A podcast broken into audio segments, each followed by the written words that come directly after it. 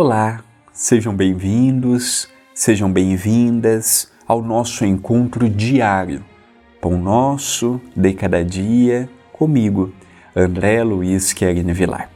A TV A Caminho da Luz é um dos braços do Centro Espírita Perdão, Amor e Caridade e precisamos muito da sua ajuda.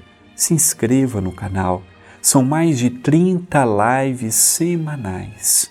Se inscreva conheça os programas. Quando você se inscreve e habilita as notificações, você recebe as notificações dos vídeos, das lives.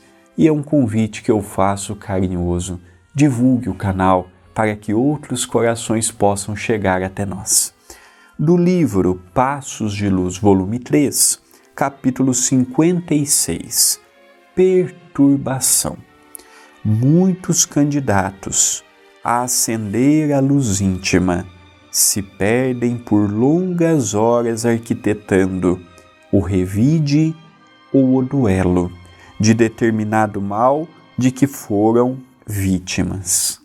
Então, muitas pessoas, não compreendendo o capítulo do superar aquilo que nos fora feito, ou mesmo aquela citação bíblica, pagarmos o mal com o bem, pegam seu tempo, sua energia e arquitetam. Como poderão ferir aquele familiar que lhe feriu? Aquele amigo que hoje deixou de ser amigo? Aquele próximo que deixou de ser próximo?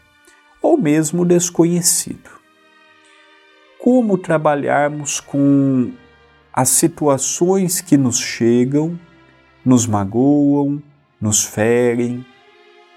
Como trabalharmos intimamente com aquelas situações que, ao observarmos, notamos claramente que gera em nós uma perturbação pela falta do próprio perdão em relação ao ocorrido.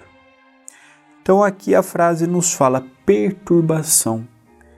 Poderá ser uma perturbação temporária, poderá ser uma perturbação permanente.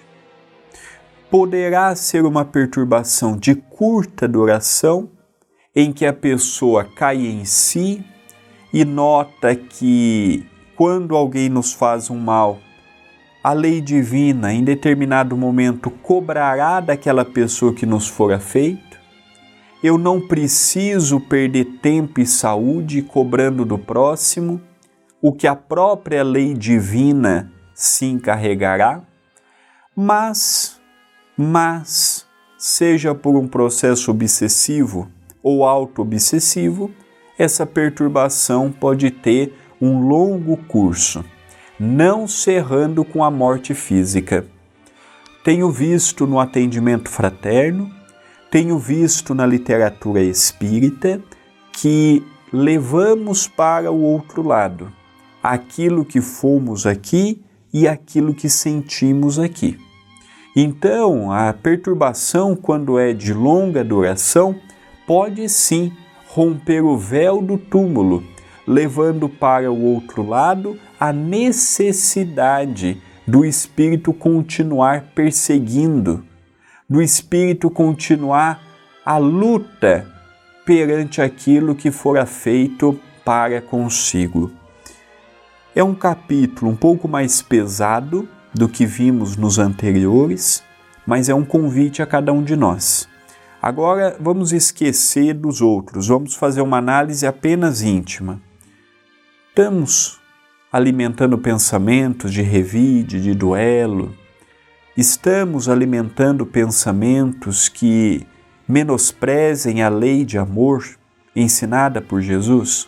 Será que não somos um candidato à luz íntima e estamos diminuindo esta potencialidade, visando apenas e tão somente aquele que nos cometera determinado mal? É um convite que eu deixo no ar é um convite que eu deixo para a nossa reflexão.